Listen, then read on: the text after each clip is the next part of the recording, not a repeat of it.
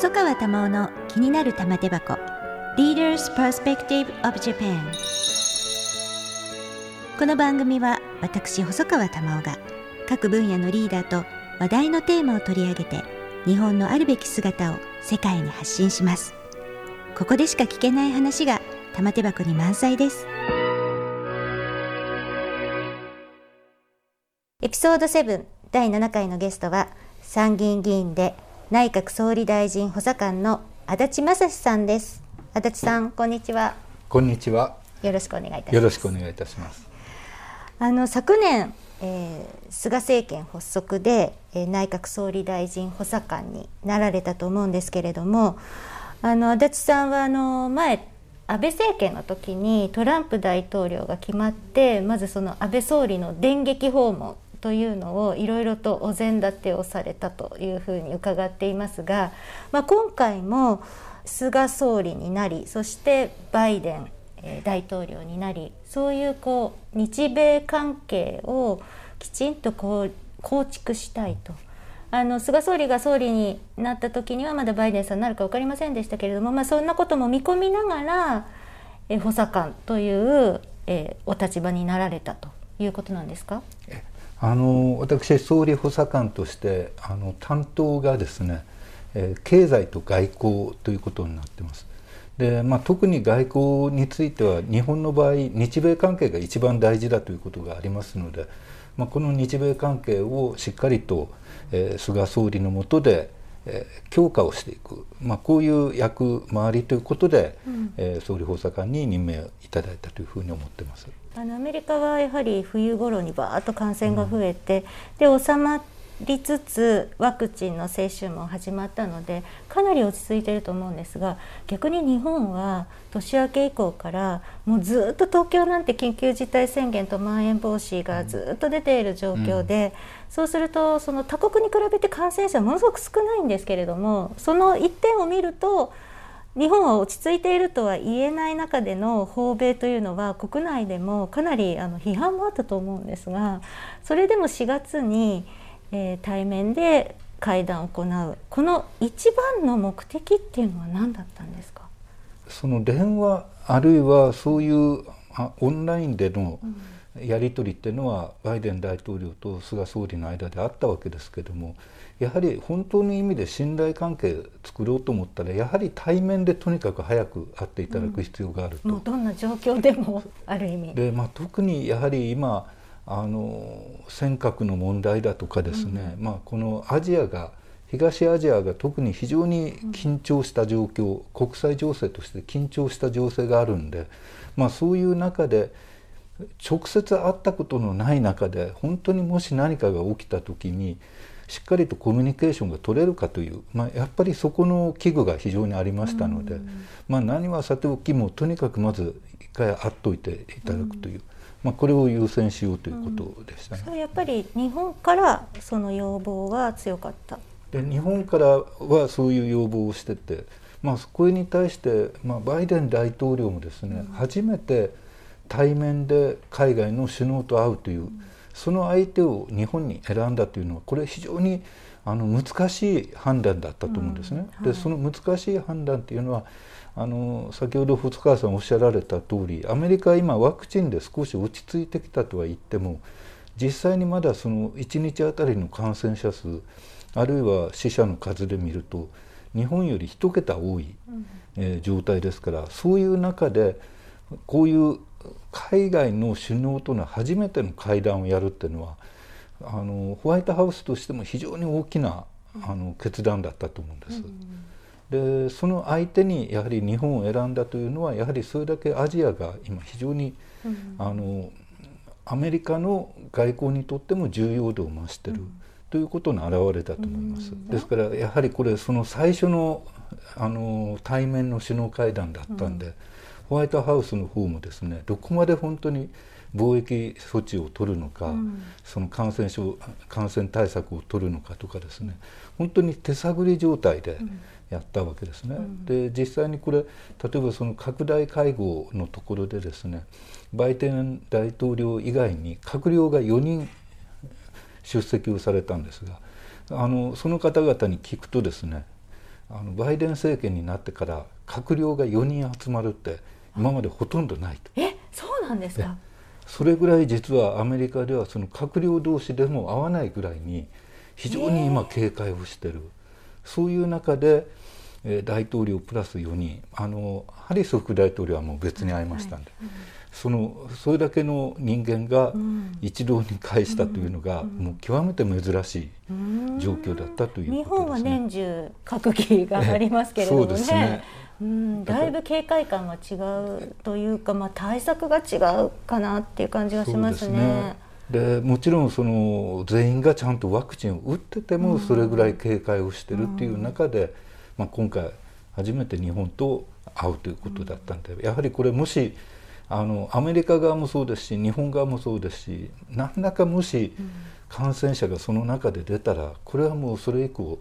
対面外交アメリカも当分できないっていう、まあ、そういう中でやったということだったと思いますね。あの私がやはり注目というか興味があるのはハリス副大統領なんですが女性初。もうアメリカでも女性初の副大統領、うん、ただその閣僚はもう多様性その女性だけでなくアジア系アフリカ系南米系移民たくさんいて、うん、いや日本のこの社会から見ると。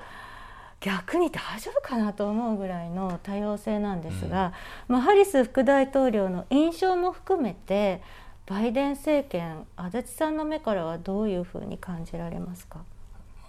今細川さんおっしゃられた通りバイデン政権の閣僚を見るとですね、うん、本当に多様性に富んでいるっていうのは言えると思うんですね。でそういう中で、まあ、今回、えー、初めてのまあ、女性副大統領、はい、そしてまた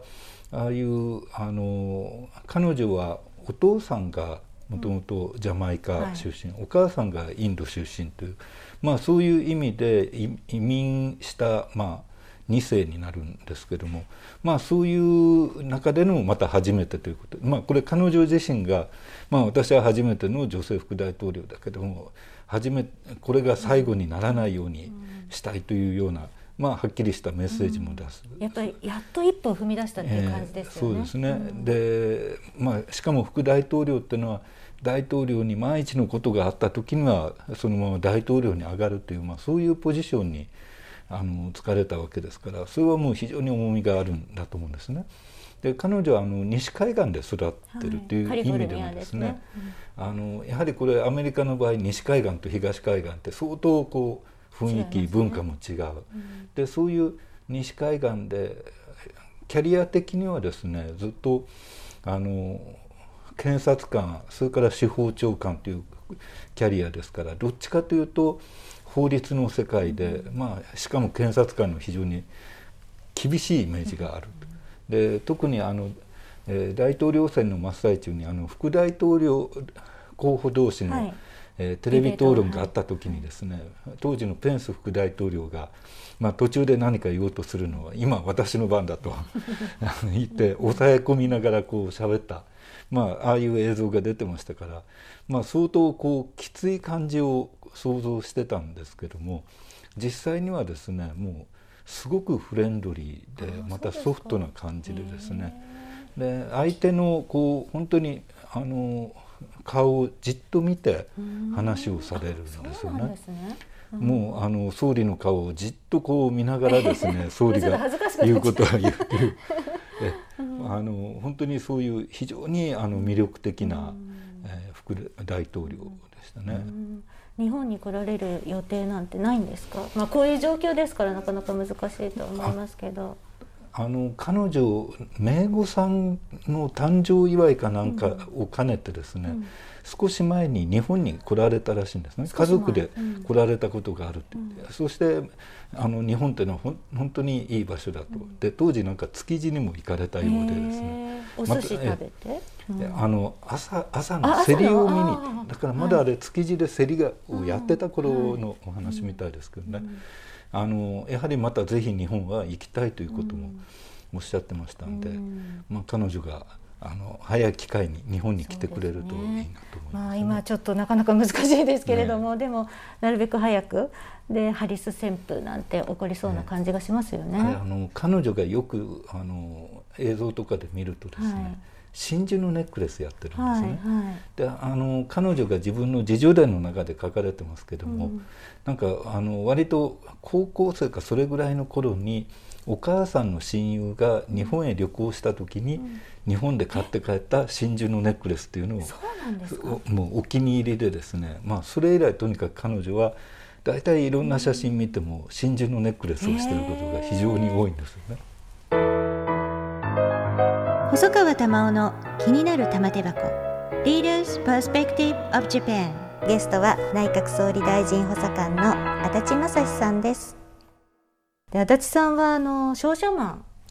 のご出身で、はい、あのニューヨーク州の弁護士の資格もお持ちで弁護士有名な弁護士事務所の顧問もされていた、でその中で政治家になるってまあ、いろいろご家族ご親戚の中にいらっしゃるとはいえですね。どうですか、まあ、特にそういうビジネスそれからそういう国際的なビジネスっていうのをずっとやってきた時にですねやはり日本っていうのが90年代後半ぐらいからですね、うん海外に比べていろんなところで遅れてきてる、うん、まあ、そういう感をすごく持ったんですね。90年代後半。後半ぐらいからですね、やはりバブルがはじけた後、うん、まあなかなか日本企業がその内向き志向になってちょっと復活ができない感じですね、えー、国際競争力という面でも非常に遅れてってると。でそういう状況を見た時にやはりその政治でいろんな議論をされてる中であの本当にその国際ビジネスあるいはそういう国際競争力っていうことをあまり身をもって体験された方が議論してないんじゃないかっていう、政治で、ええ、いう感じを受けましてね。でそういう中でやはり自分のやれることっていうのはもっとあるんじゃないかと、うん、やはりそういう経験を生かす中でですね、まあ、この日本がもう一度しっかりと世界の中で存在感を示すためにもう少しいろんなことをやれないかなと、うん、まあ、特にやはり90年代後半から非常に明らかになってきたのは、まあ、これは政治だけじゃなくて経済もですけれどもいろんなところで日本が制度疲労を起こしていると。でこの制度疲労を起こしている、まあ、その一つ一つをですねやはりもう一回解きほぐして変えていかないとですねやはりこれから日本の復活っていうのはなかなか難しいかなというのが、うん、でそういうことをやろうと思ったらどうしてもその民間よりもこういう政治の場なのかなということで、まあ、政治の世界に入ろうというふうに決めたんですけど、今回足立さんがお会いになられたレモンド商務長官もあの投資会社をやったりしていた方ですよね、ええ、いろんなバックグラウンドの人が集まっているのがあのアメリカの政権だと。これはあの誰が大統領であってもあの非常に人材が流動化するのでそういうのがもうちょっとやはり日本にあるべきだなというのは、まあ、その制度が違うのであの同じように全てできるわけではないと思うんですけれどもやっぱりワクチンに対する考え方っていうのがものすごく後進国だったと思うんですね。この辺りはそのアメリカにこの間行かれた時にあの、まあ、ワクチンをたくさん供給していただくようにファイザーの CEO と電話会談もされたということですけれどももう少しそのあの日本の国内で製造ができるようにするとか、うん。あのそういったあのアメリカとのこの共同の部分で何か具体的な今このコロナに対してのワクチンでいいから先に これが何かできるようなお話っていうのはあったんですか？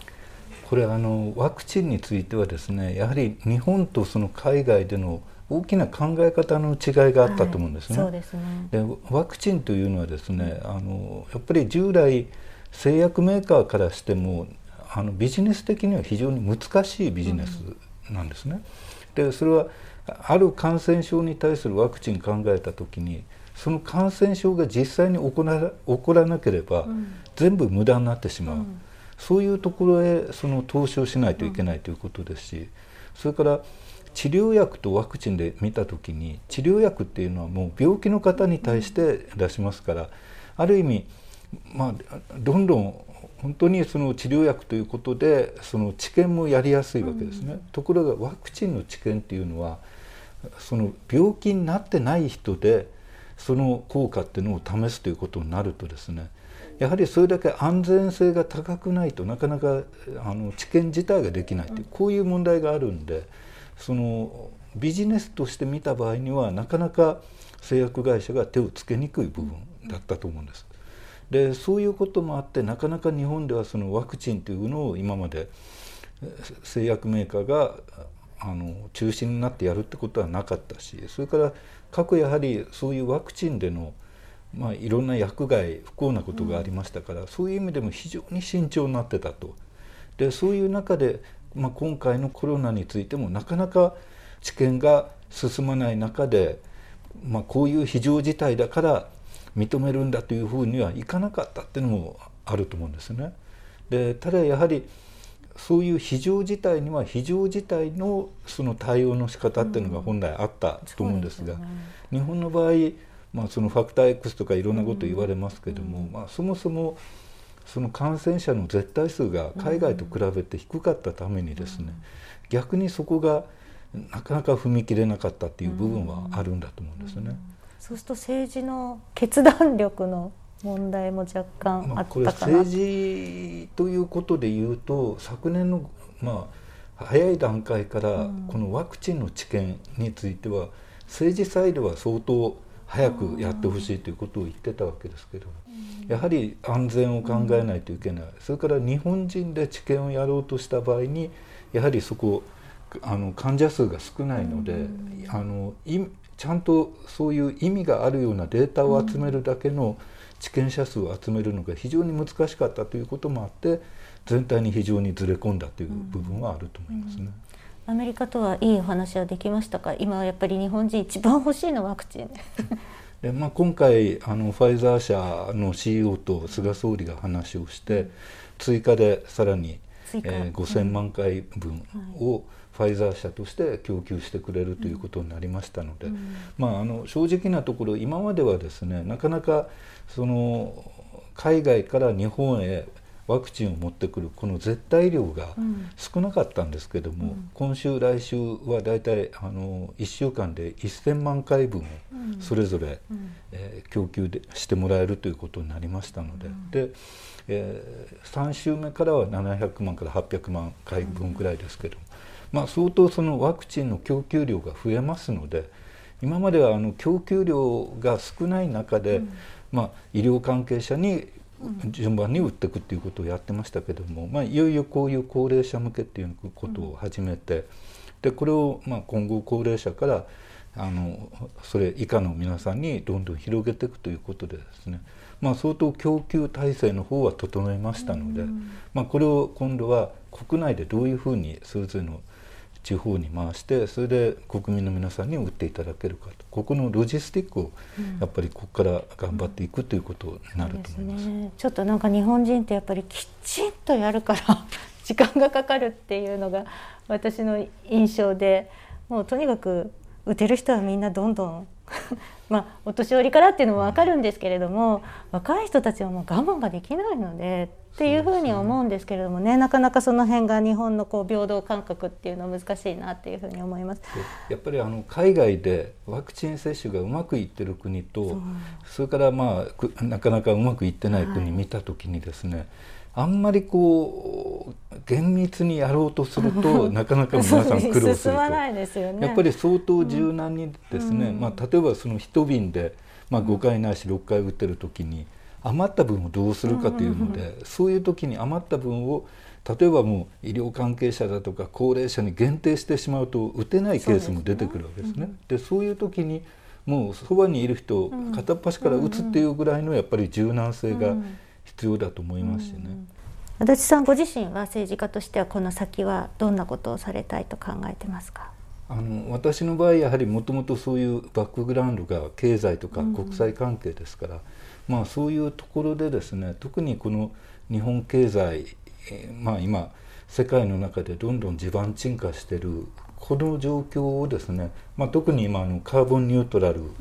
の議論が出てますけども、うん、まあ、これを一つのきっかけにですね、うん、日本経済をもう一度元気にする、うん、まあ、そういった仕事をしていきたいなというふうに思います。カーボンニュートラルをテーマに。そうですね、うん、あの今まではやはり環境問題はどちらかというとコストで考えられてたと、でただ今回のこのカーボンニュートラルの議論っていうのはむしろコストではなくてこれが経済成長の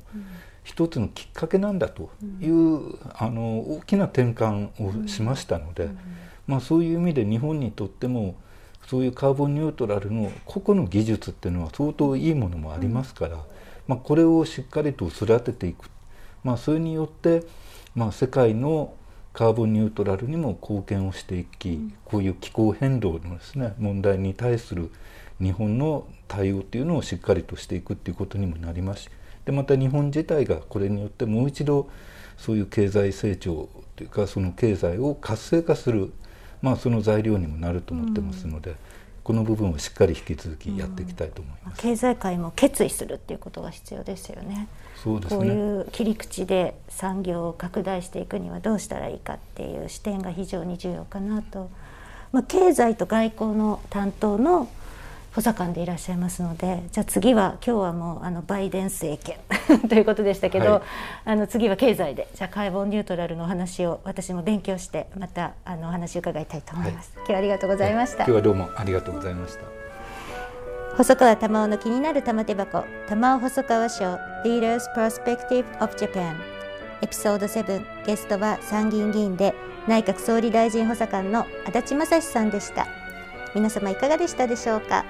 足立さん今日は本当にありがとうございます。どうもありがとうございました。